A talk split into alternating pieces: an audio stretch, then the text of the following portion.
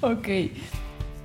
Vivimos en un mundo en el que todos sentimos muchas cosas. Y no sabemos cómo nombrarlas o cómo hablarlas. Y si le soy sincero, No hay mejor manera de hacerlo que Que hablar. hablar. pásela bueno, ríase, llore, haga lo que quiera. Este espacio es para ser más conscientes disfrutando el proceso. Soy Santiago Higuera. Y yo soy Paulina Ferro. Y les damos la bienvenida, así les soy sincero. ¿Les gustó?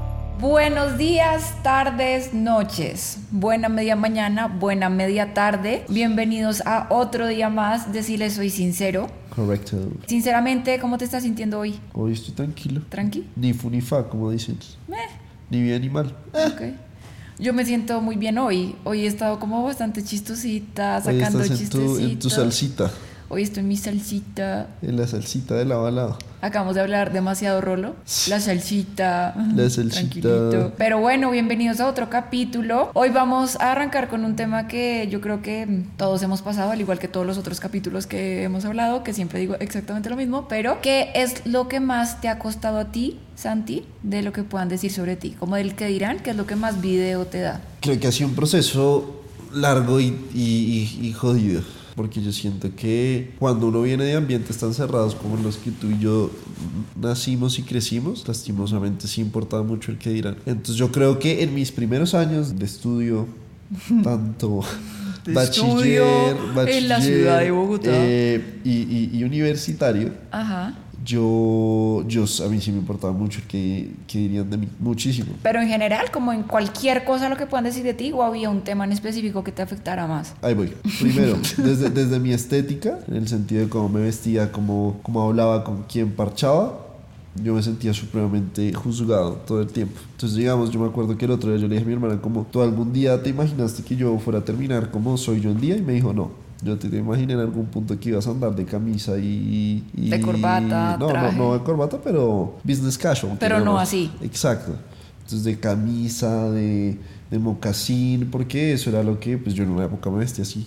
¿Ah, sí? Claro. Esa, esa faceta me la salté. No, yo, yo estuve en esa faceta cuando estaba, eh, sobre todo trabajando en mis primeros trabajos y en la universidad, en esa época en que uno rumbeaba Saquito al con hombro. camisa, obvio. Pero era algo con la, una estética con la que yo no me terminaba de sentir cómodo porque no era lo, lo que era yo. Y yo sí me acuerdo, digamos, que en esa época amigas de mi entorno me empezaron con la vaina, oye, qué bien que se está vistiendo Higuera, ¿sabes? Como que empezaron a darte una retroalimentación positiva. Exacto, entonces siento que en, en mi estética sobre todo siempre me importó el que dirán, creo que también algo que me afectó mucho fue en, en- en lo que hablamos en un capítulo anterior sobre mi soltería y demás, también me importaba mucho la presión que yo tenía de tener a alguien y de que ese alguien perteneciera mucho al ambiente en el que yo crecí, me pesaba mucho. Típica pregunta rola de... ¿De qué colegio ¿De qué eres? colegio eres? Eso me pesaba mucho. Y era muy complicado porque siento que esas vainas le, le quitan libertad a uno de un, un montón de vainas, ¿sabes? O sea, el todo el tiempo estar pensando que todo cumpla con los requisitos que tiene que cumplir Para encajar.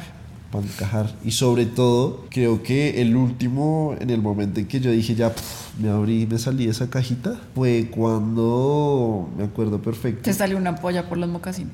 No, no, pero pues cuando entré en redes y empecé a hablarle a mucha gente Sí. todos los días y todo, ahí creo que terminó de romperse una bombita porque cuando yo estaba en un ambiente tan cerrado y de la nada empiezo a hablarle a mucha más gente, a hablarle a mucha más gente, a hablarle a mucha más gente. Y sobre ya- todo gente que te recibe tal cual eres, ¿no? Total, no, y, y lo que yo te digo, al principio, digamos, cuando yo empecé en TikTok, yo, yo te cantaba esta historia varias veces, yo cambié mi apellido para que la gente no supiera que era yo. El cambio de apellido, para los que no saben, es que su apellido es Higuera Higuera. Higuera. Su apellido es Higuera y se lo cambió a Hilera. Irreconocible, Dios mío, nadie No, se hubiera pero- dado cuenta. Pero en el, momento, en el momento fue una forma de... Porque siento que al principio sí era muy anónimo, porque en TikTok no era tan fuerte, Claro. porque pues, todavía no tenía seguidores, todavía no tenía vi- videos virales, pues. Entonces era mucho más fácil ocultar como esa faceta mía y llegó un punto en que ya me tocó decir como, puta, pues... O sea, te te afectaba mucho también la profesión, ¿no? Obvio, Como de, no, no, y es ¿qué que- irán a decir de mí si se dan cuenta que decidí ser un, un Exacto, creador de dejar contenido? la carrera y, y además todavía yo creo que todavía hay una vista un poco fea hacia los creadores de contenido de ah, qué mamera esa gente que gana plata por no hacer nada. Entonces es, Sí, es o complicado. no va a durarle, eso se va a No, acabar. no, y siento que hasta ahora se está empezando a profesionalizar porque sí se ha profesionalizado. Ya hay carreras en universidades, en los mismos Andes hay una vaina que se llama narrativas digitales. Ok, wow. Eh, ya hay un concepto que se llama influencer marketing en el, en el, en,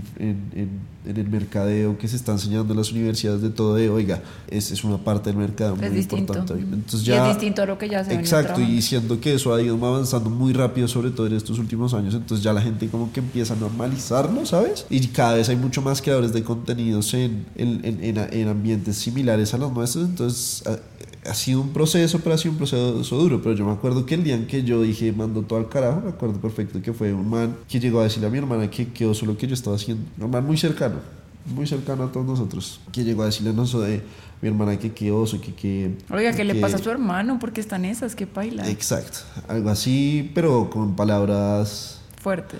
degradantes, sí, o sea, y a, y a- y a echarle al agua como amigos míos a decir que ellos también opinaban lo mismo. Y mi hermana es una persona que no tiene pelos en la lengua y lo mandó al carajo Muy y le parada. dijo, sí, le dijo, vaya, vaya a hacerlo, a ver qué tan, qué tanto puede hacerlo, ¿no? Y ahí yo fue el momento en que dije como, o sea, tengo, tengo dos alternativas, o paro Y sigo viviendo lo mismo. y sigo viendo lo mismo y me voy a trabajar a un sitio normal otra vez. Que no te hacía feliz. que no me hacía feliz porque exacto, o sea, siento que hay otras personas que pueden ser totalmente felices y estar regio, estar Sí, pero a ti no te gustaba.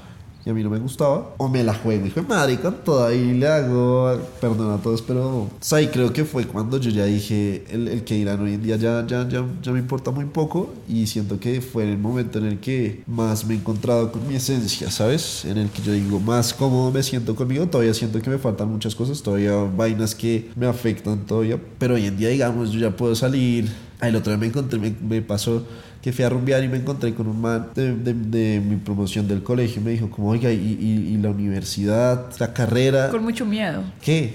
Pero yo hablaba con los manes y me decían, es que odio mi trabajo, pero... Entonces ahí yo le dije, vea, y esto no es por dármelas, pero, pero de verdad sí yo decía, pucha, estoy ganando igual o mejor que lo que he ganado en las oficinas. Tengo tiempo para mí mismo. Tengo tiempo además para volver a vainas tan chéveres para mí como la composición, la música y otras vainas. Y no soy infeliz sentado en una pinche oficina. O sea, yo decía, Sí, de acuerdo. ¿A qué costo? ¿A qué costo? ¿Sabes? ¿A qué costo? Eh, ¿Es distinto? Sí, pero pues son paradigmas que se tienen que tumbar. Entonces creo que ese día yo ya fue como... Pero ese día que ese man habló mierda mía, fue el día como que yo ya dije... Hasta aquí. Hasta aquí.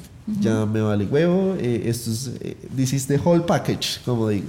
Y ya, pero obviamente pues todavía hay cosas que pasan. O sea, si tú digamos todavía hablas a personas diciendo miércoles tuyas, es duro. Lo que pasa es que lo que te digo, el paradigma está cambiando, entonces yo siento que ya, ya todo ha cambiado muy rápido. Y me pasó que me encontré con un man del colegio, divinamente un muchacho en un Jaguar. Y me pitó en la calle, yo no lo reconocí. Y me bajó la ventana y me dijo, ole, ¿y qué era? Hace rato no lo veo. Y yo, ay, yo casi ni lo reconocí. ¿Qué más? No sé qué. Y me dijo, he visto esos videos, me parecen una chimba. Todo lo que es, eh, lo que representaba como ese espacio que me generaba un montón de, de inseguridad, reconociendo lo que yo hago. Y yo decía, ¿sabes? Está, Hay un cambio. Ya cuando ven que uno de pronto le, le agarró como por un tiro que está haciendo, está teniendo un poquito de éxito, de pronto cambia la cosa, ¿sabes? De acuerdo. Yo siento que para mí, pues comparto mucho lo que dices. Yo creo que pues ha sido también acomodar la realidad de cada uno. Pero para mí ha sido mucho, entre muchas cosas, el tema del físico. Ush, ok. ¿Mm? Por ejemplo, con mi pelo crespo. Pau, hasta hace poco. Hasta hace... el pelo crespo. Es más, yo creo que yo, te- yo- el último novio que tuve, yo terminé con él en el 2021 y él me conoció solo con el pelo liso. Es más, yo creo que desde chiquita la- lo tuviste liso, que yo me acuerde, No, ¿no? no, no, no. Lo que pasa es que yo en el colegio no sabía qué hacer con mis crespos, entonces yo siempre me cogía el pelo, siempre tenía ok. trenzas, solo tenía cogido. Pero sí, o sea, solo es hasta hace año, año y medio larguito que me empezó a dejar mi pelo crespo. Y todavía tengo situaciones en donde la gente me dice como, uy, te ves súper despeinada, ejemplo. Y no porque esté despeinada, sino pues porque el crespo tiene un manejo distinto. Bueno, no voy a justificarlo el caso. Em, todavía hay mucha evolución social de que lo correcto es tener el pelo liso, ¿sí? Para mí ha sido todo un proceso. Yo creo que en general puedo hablar, pues discúlpenme con alguna crespa si no se siente identificada con esto, pero por lo general mi contexto, las que somos crespas tendemos a alisarnos el pelo. Y los hombres tienden a ver a las mujeres más arregladas cuando están con el pelo liso. O sea, una Total. mujer que se deja el pelo crespo, la ven como una mujer desarreglada. Sí. Entonces, para mí el tema de dejarme mi pelo tal cual es, ha sido todo un proceso de, uff, ¿y qué dirán? ¿Y será que...? Y, y entonces a, a raíz del pelo aparecen un montón de pensamientos e inseguridades con respecto a mi imagen, como de, mm, ¿y será que sí les voy a gustar con el pelo crespo?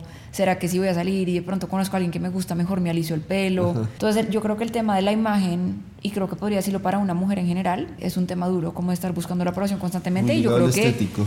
Uy, ya, ya las mujeres hemos, hemos llegado a, a temas muy extremos de ya estarnos operando obsesivamente, como queriendo arreglar eso que no Claro. se ajusta a un, a un estereotipo. Pero bueno, ese es otro tema distinto. Pero yo creo que todos hemos tenido algún tipo de, pues como de, de miedo al que dirán alrededor nuestro. Y yo creo que eso también viene mucho como de nuestra necesidad de encajar. ¿no? Como de nuestra necesidad de pertenecer a un grupo. Es algo que yo siempre digo mucho y es, nosotras los seres humanos por biología somos una especie que somos sociales, somos seres sociales. Si nos vamos a nuestros inicios, vivíamos en las cavernas, en cuevas y necesitábamos de una manada, necesitábamos de un grupo para sobrevivir. Alguien que se quedara en la, en- en la cueva Cuidando la casa. cuidando a los niños y cuidando la comida que habían recolectado y los hombres pues en ese momento que eran los cazadores que salían a conseguir más comida y a proteger al resto del grupo de los peligros, de los depredadores. Eso es algo que biológicamente está instaurado en nuestro cerebro y somos seres sociales, punto. Y yo creo que de ahí viene nuestra necesidad de querer encajar y buscar la aprobación de los demás o pues de, de ¿cómo decirlo?, de estar preocupados o pendientes de que puedan decir de nosotros.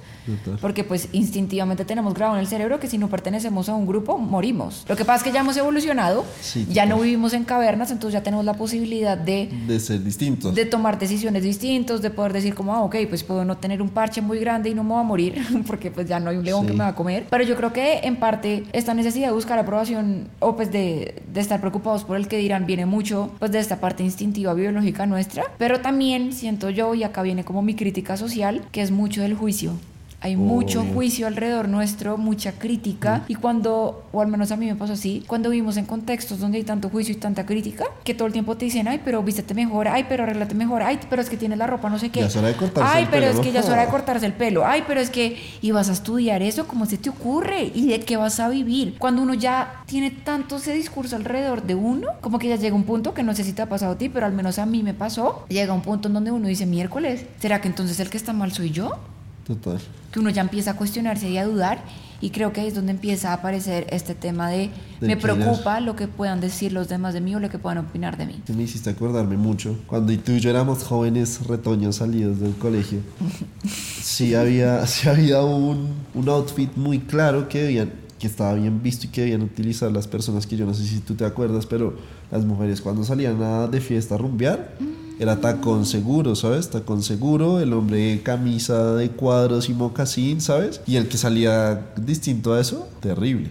No, y no solo era terrible, sino que no te dejaban entrar a los sitios. A- Además, ¿sabes? Además, o sea, pero era una estética que todo el mundo, era, era como un acuerdo muy, pues no, no, no estaba firmado, pero era una cosa que pasaba, pasaba. era una ¿sabes? regla social. Y ahí puedo decir algo y perdón, te interrumpo, pero me acuerdo mucho y yo hace poquito lo hablaba con mis amigas y yo les decía, yo no tengo ni idea, yo cómo hacía para salir a rumbear en tacones. O sea, yo ahorita me pongo unos tacones, así sea de 5 centímetros, y el dolor de pie a la hora. No, o sea, en la- los matrimonios yo me voy con tenis para cambiar, o sea, cuando ya pasan las fotos y la ceremonia y todo, me pongo tenis para bailar porque no, No. aguanto y en esa época, no te estoy mintiendo, yo usaba tacones que hasta tenían plataforma. O sea, eran tan altos que tenían que tener plataforma y me aguantaba toda la noche con eso. Yo digo, Tres, cuatro horas. hoy no podría. Hoy no, no, y tú te pones a- y yo me acuerdo que uno de los sitios a los que más íbamos en esa época era un sitio que prácticamente era una finca y el piso era supremamente pues, inestable, era piedra esa vaina, yo no sé usted cómo hacían, pero era, era tan importante seguir las, los, los, los requisitos de esa vaina Que no se aguantaba eso. que ustedes están dispuestos a tener, así fuera con dolor, a aguantarse esa vaina. Eso es terrible. Hoy siento que ya la, la- la estética y eso, cada vez como se ha ido liberando más. Uy, agradezco tanto que ahorita la moda sea con tenis. Total, es que ya, no, y la gente... O sea, yo voy a trabaar en tenis. O sea, ese es, ese es el nivel de Total, libertad que hay, que total. puedo escoger qué zapatos ponerme. En otro momento, en esa época probablemente, hubiera sido solo mocasines. No, y, y hoy, nadie, botas. hoy nadie va a rumbear en camisa. Es, es raro el que va en camisa. Obviamente pasa y hay, no, no me malentiendan. Hay, hay pintas que es una chimba y el que le Y que gusta les es lo gusta máximo. vestirse así. Pero que sea porque les gusta, ¿sabes? Sino porque sientan presionados a ponerse una camisa. Yo, yo muy de vez en cuando me pongo camisa. O sea, bueno, porque acá hay todavía un par de sitios en que joden para la entrada. Pero yo muy de vez en cuando me pongo una camisa. Yo prefiero ir de camiseta, pero Lo que yo digo es que en ese entonces era un requisito no hablado, ¿sabes? Que la gente tenía que ir así, ta, ta, ta, ta, ta, vestido así. Eso era, era un hecho. Y era, eh, está muy ligado a una vaina que mi mamá, mi mamá, para explicar por qué yo me emborrachaba con mis amigos, hizo una teoría que se llamaba la teoría de manadas. Que en ese momento, pues uno se muere de la risa porque es mi mamá tratando de regañarlo a uno, pero es verdad que uno hacía, la teoría de manadas literalmente es lo que tú explicaste ahorita de que el ser humano vive en manada. Que uno hace las ciertas cosas buscando pertenecer a un grupo, seguir como los estándares normales de ese grupo.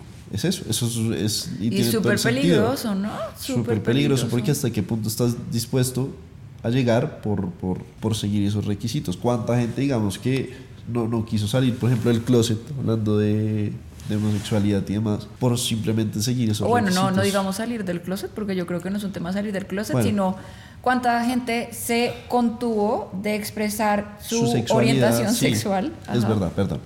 Pero digamos, el otro día yo, yo escuchaba, no sé si sabes quién es Christian Byfield. Ajá, sí. que fue a un, a un programa, lo estaban entrevistando y él, bueno, eso, para los que no sepan, es un man que literalmente era corredor de bolsa y mandó todo al carajo y se fue a viajar por el mundo. Y ahora se dedica a viajar.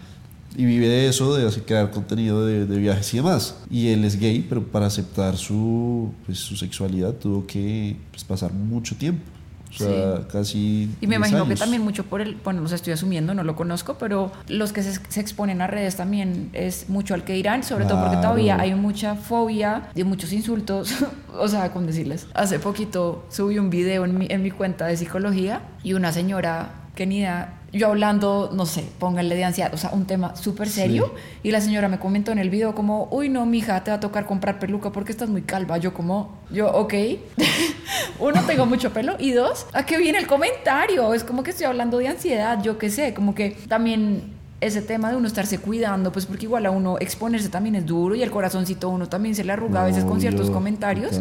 Pero, pero bueno, volviendo un, tema, un poco al tema de, de por qué es tan difícil o por qué nos afecta tanto el que dirán, yo creo que está muy relacionado lo que te digo con ese tema biológico y, y también con, con tanta crítica y con tanto juicio constante que hay que a veces nos lleva a cuestionarnos y preguntarnos si es que los malos somos, o sea, si es que los que estamos mal somos nosotros. No sé, tú qué pienses como de, de cuál puede ser esa posible razón o, o tú cómo lo veas de por qué nos afecta tanto el que dirán. Pues yo siento que ser el outsider siempre fue muy difícil, ¿no? Outsider, ¿a qué te refieres? Pues literalmente el, el raro, el diferente. rechazo. El, el rechazo, sí. En- cuando yo estaba en el colegio se llamaba, le decían el rechazado, el que era diferente, el que se vestía distinto, el que tenía el pelo largo, el que Como que nos han enseñado todo el tiempo que la diferencia es mala. la diferencia es mala. Hoy en día siento que eso ha cambiado en, gracias a muchas vainas, a la- la- lo cultural, la música, además. O sea, Las mismas redes lo han fenómenos- permitido. fenómenos tales como una Billie Eilish, que es una china que llega a hablar de temas en, en sus canciones de depresión, de ansiedad, de, de, de no estar, una vieja que no tiene la estética típica de una mujer, ¿sabes? Sino que le vale huevo y sale vestida de casi Como que basquetbolista Sí, a, a romperla y con una vaina super dark, sí. Siento que ha permitido ese tipo de cosas, le ha abierto las puertas a un montón de gente decir, oiga, pero no vestirse igual a todo el mundo también está una chimba, ¿sabes? O sea, A mí, a mí en lo personal, por ejemplo, me ha tocado mucho y es algo que he trabajado en terapia Sí. y que ha sido súper consciente, el aprender, súper psilo- psicológico lo que voy a decir, pero aprender a habitar, aprender a vivir, aprender a Sí. respirar la diferencia. Porque para mí toda mi vida me enseñaron que ser diferente estaba mal, entonces de una yo soy como, tengo el pelo crespo, soy diferente, no me van a querer, está mal, algo está pasando, ¿sí?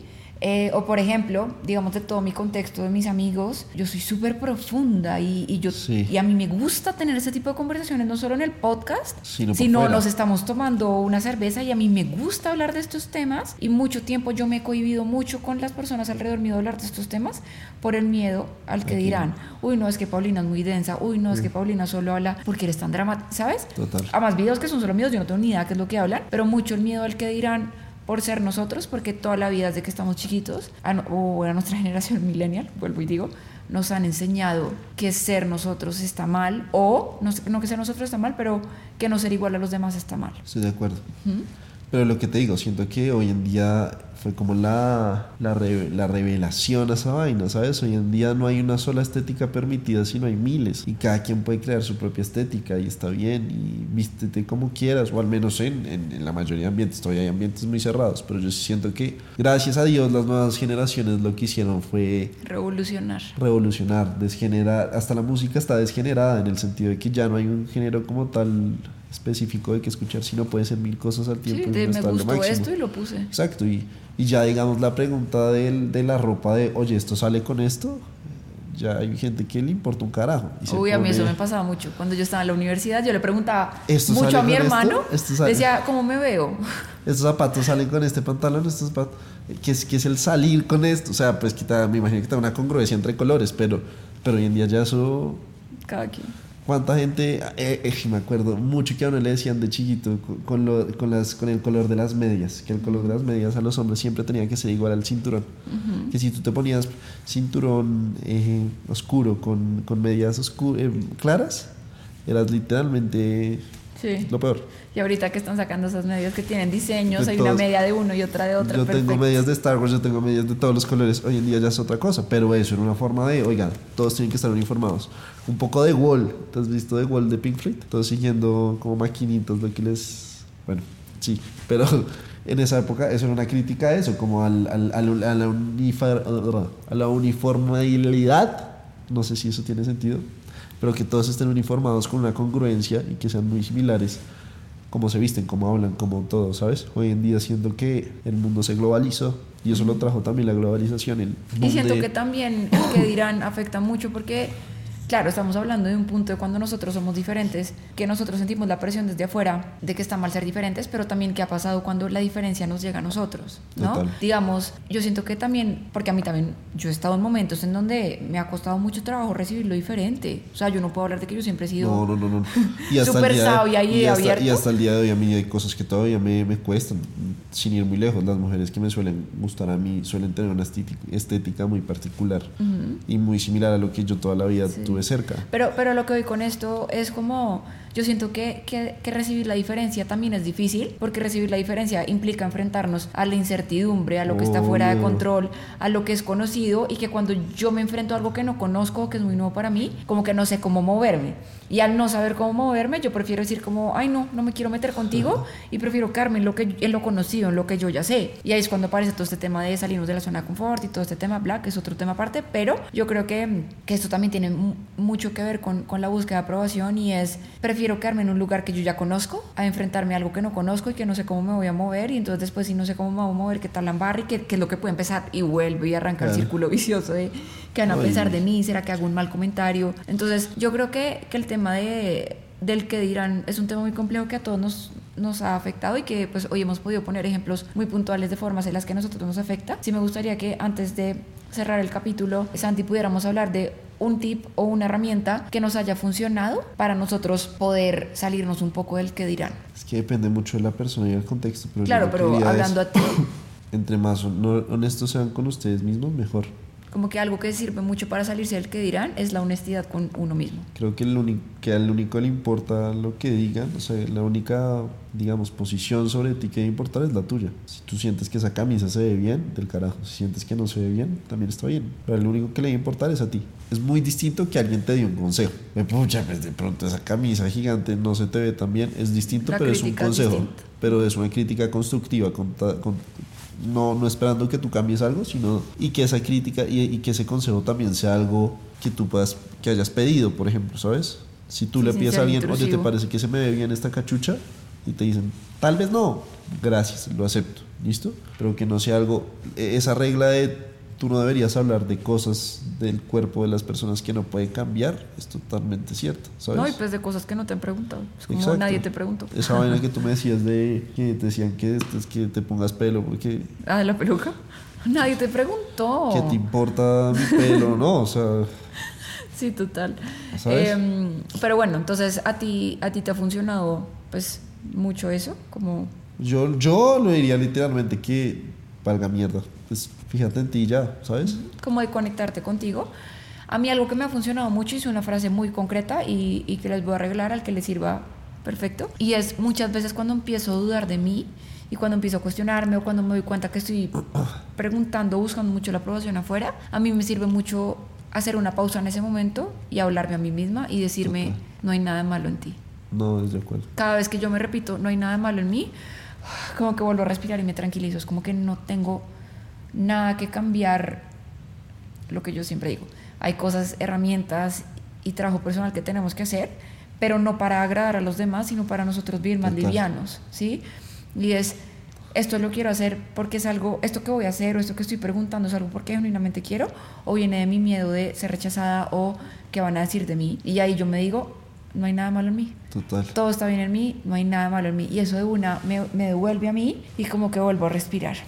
Yo lo último que voy a decir, y creo que con esto cerramos, es que creo que las personas que son diferentes son las que más logran crear cosas distintas, son las más creativas, ¿sabes? Creo que la, Las la, que más cambios generan. la creatividad surge de la diferencia, diría yo. Ush, damn. Pero, pero sí, es verdad, o sea, siento que el, el que innova y crea cosas distintas es el que, el, que, el que crea cosas nuevas. Billie Eilish, por ejemplo, lo que te digo. Me encanta, perdón, es que tengo que volverme, fue una risa tardía. Me encanta tu autosorpresa con... Pero es, que pero es real, o sea, es que siento que las personas que están dispuestas a arriesgar estéticamente o en todo a ser diferentes. Son las que más pueden crear cosas porque no tienen esos impedimentos y esos, esos límites de no puedes hacer esto. O de no. pronto sí los tienen, pero, Pero lo superan, ¿no? pero no es- logran hacer las cosas a pesar del miedo. Exacto, o sea, Billie Eilish, yo por eso digo que es la nueva, el futuro del rock and roll, porque ella literalmente creó una estética totalmente nueva, una música totalmente nueva desde su cuarto. O sea, el disco que tiene como 13 Grammys, no sé cuántos Grammys tiene, lo creó desde su cuarto, mandando a todo el mundo al carajo escribiendo de depresión. Amén, lo he dicho. Y eso es lo más importante. O tú, que hablas de tus videos hablando, o sea, que subes tus videos de comedia, pero hablando de ansiedad. Exacto. Eh, hacer, hacer, hacer comedia desde la salud mental o apoyando a las mismas mujeres en muchas cosas. Sí, ¿sabes? pues la realidad, hablando de lo que, de lo que hay. hablando de lo que es, de lo que hay, del- del- del- de, la realidad. acuerdo, Pero entonces yo creo que entre más creativo sea uno, más diferente es y que chimba ser distinto. Yo siento que para nosotros poder liberarnos un poco del que dirán, sirve mucho, uno, como siempre, ir a terapia, hacer un Ir a proceso de autoconocimiento, Sí. o bueno, de terapia o lo que sean, pero que los lleve a hacer conciencia de sí mismos, de qué es lo que me pasa, por qué tiendo a buscar tanto la aprobación, por qué me cuesta tanto el que dirán, como hacer mucha introspección.